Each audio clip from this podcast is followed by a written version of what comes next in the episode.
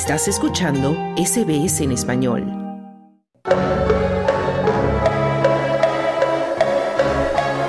Hablemos de fútbol.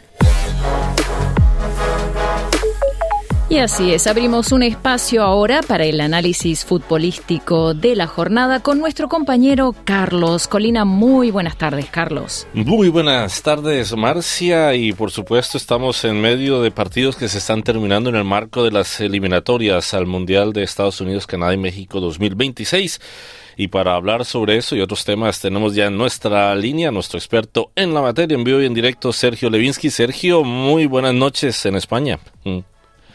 ¿Qué tal, Carlos? Muy buenas noches, buenas tardes para ustedes. ¿Cómo estás? Bueno, muy bien, Sergio, y por supuesto vamos a comenzar hablando eh, mientras se termina el partido de Brasil-Argentina, que en este momento gana Argentina por 1 a 0 sobre los partidos eh, de primera etapa de la jornada, donde Paraguay perdió frente a Colombia en su estadio y Chile sigue perdiendo esta vez frente a Ecuador.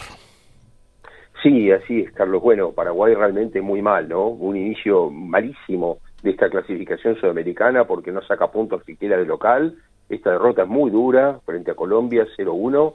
Eh, había cambiado de entrenador de argentinos, ¿no? Porque estaba Guillermo Barros Esqueloto, ahora Daniel Garnero, pero se ve que es una generación no muy buena de Paraguay. Perdió 1-0 con Colombia con un gol tempranero de penal de Santo Borré. Eh, muy bien Colombia, además una gran clasificación, nada que ver con la anterior de hace cuatro años, mm. ahora con otro argentino, Néstor Lorenzo en el banquillo, pero eh, realmente el equipo colombiano que da mucha más certeza, ¿no? Y que está muy bien ahora en la tabla de posiciones.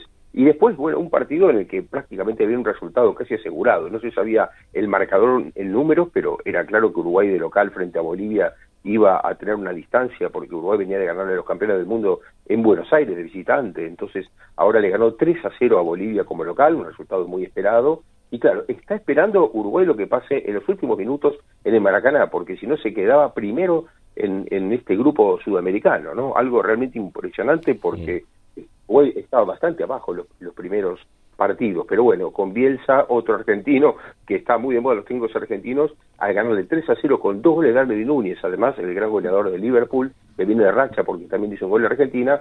Bueno, Uruguay está también muy encumbrado en la tabla. Y bueno, esperamos por Perú-Venezuela, que es el último partido que hace muy poquito que comenzó. Mm. Bueno, me gustaría centrarme también un poquito en lo que pasa con Chile, porque sigue de capa caída sigue perdiendo muchos cuestionamientos, está muy abajo en la tabla y las esperanzas de clasificar se vuelven cada vez más eh, difíciles. Sí, sí, de hecho, Carlos, Chile está con cinco puntos, igual que Paraguay, eh, peleando realmente la parte baja de la tabla. Casi te diría que es una lucha que está casi planteada entre Chile, Paraguay y tal vez Perú, vamos a ver, por eh, ese medio lugar, ¿no? De la posibilidad de ir a una repesca eh, por el, sexto lugar y medio, ¿no? Es decir, parece que el último lugar va a ser entre esos equipos que están bastante abajo. Estamos hablando de 18 puntos de lo que sacaron 5 sobre 18, realmente muy poco para Paraguay y Chile, ¿no? Chile volvió a perder, eh, inclusive ahora con un entrenador interino, porque es llamativo que Eduardo Berizzo, el técnico argentino, haya renunciado entre dos partidos que se juegan en cinco días normalmente los entrenadores esperan a que terminen las dos fechas FIFA juntas y después con más tiempo se elige un entrenador. Así que en este partido lo dirigió frente a Ecuador eh, eh, Nicolás Córdoba, ¿no? que es un entrenador interino, pero Chile se encuentra en la búsqueda a partir de ahora para el próximo año de un entrenador que ya quede fijo, ¿no? porque este es un entrenador interino que se dedica a los juveniles. Mm, bueno, y también hay un partido en ese momento que está en la mitad del tiempo entre Perú y Venezuela, los dos últimos de la tabla. Va ganando Perú 1 a 0, pero vamos a terminar rápido de la Sudamericana hablando de Brasil-Argentina que está a punto de terminarse. Gana Argentina con incidentes al principio del partido que hicieron que los argentinos salieran de la cancha y se retrasara el partido casi 20 minutos. Sí, así es. Eh, de hecho, se puso una caldera el Estadio Maracaná porque esos incidentes que se repitieron de hace pocos días, Carlos, que habíamos hablado del Fluminense Boca, la final de Copa Libertadores, y también otra vez hinchas argentinos reprimidos por la policía carioca, ¿no? La policía de Río de Janeiro. Esta vez pasó lo mismo, no se entiende cómo en la tribuna de Maracaná no había división porque había muchos argentinos en la tribuna, y entonces estaban todos juntos, se pelearon, eh, vino la policía a reprimir muy violentamente, mostraron imágenes muy violentas de eso.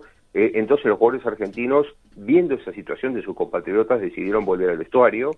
Los jugadores brasileños se quejaban amargamente porque ya en la clasificación anterior hay que recordar que ese partido de local Brasil no se jugó nunca se terminó suspendiendo definitivamente por la FIFA, pero aquella vez por una cuestión sanitaria, ¿no? La selección argentina jugó cinco minutos y entonces como había tres jugadores que según la Agencia Sanitaria de Brasil no estaban en condiciones por el COVID, eh, bueno, la selección argentina se retiró también. Entonces había aquí una queja y se caldeó el ambiente y es un partido que se está terminando con muchísimos golpes, Carlos.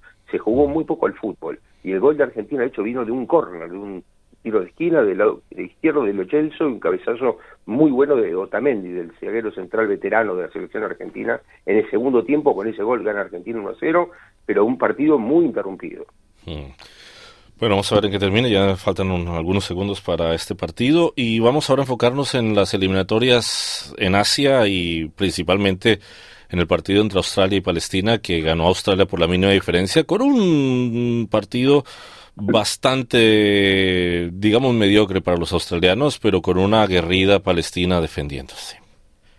Sí, sí, efectivamente, con un gol de Harry Sutter, el marcador central, los 18 minutos, eh, pero este equipo de Australia, Graham Arnold, parece ser bastante pragmático, ¿no? Que va a los puntos y realmente si es por ese lado, ha sacado los seis puntos de esta segunda fase de grupos y claro, ya con los seis puntos allí, que es lo que le vale con una goleada en el primer partido, ahora un 0-1 frente a Palestina también a favor, bueno, esto le sirve, ¿no? Lógicamente a la, a la selección australiana. Pero sí, en un partido complicado, realmente más complicado que el anterior. Mm. Bueno, y finalmente vamos a hablar sobre la Eurocopa, los clasificatorios para la Eurocopa 2024, donde se jugaba hoy la jornada que daba el último lugar para, por lo menos los que pasan directamente, queda el repechaje para las tres últimas plazas, ya sabemos las 21, hoy pasó Croacia. Sí, exactamente. Hoy pasó Croacia, que le ganó 1 a 0 a Armenia con un gol de Budemir, que es un delantero del Osasuna de España, y de esta manera, bueno, se salvó porque Croacia realmente estaba en el límite total, terminó segunda en el grupo D por detrás de Turquía y tercera quedó Gales entonces finalmente. Pero eh, la sorpresa de esta clasificación para la Eurocopa claramente es la, eh, digamos, que, que queden afuera Suecia y Noruega, ¿no? Suecia que fue animadora de, los últimos tiempos en el fútbol europeo, ahora en este caso ya no podrá hacer nada, y Noruega que tiene nada más y nada menos que a Haaland, ¿no? El, delantero de moda del Manchester City, pero que bueno, no podrá estar en eh, la próxima Eurocopa de Alemania 2024. Así que, eh, bueno, aquí tenemos los playoffs que se van a sortear el próximo jueves y los partidos se van a jugar en marzo. Así que ya estamos hablando de los tres, las tres plazas que quedan para completar las 24 de esta Eurocopa eh, de Alemania. Bueno, perfecto. Esta la información de fútbol. Ya hablamos de fútbol. Sergio Levinsky, muchísimas gracias por haber conversado con nosotros aquí en SBS Audio. Por favor, Carlos, un placer como siempre. Un abrazo. ¿Quieres escuchar más historias como esta? Descárgatelas en Apple Podcasts, Google Podcasts, Spotify o en tu plataforma de podcast favorita.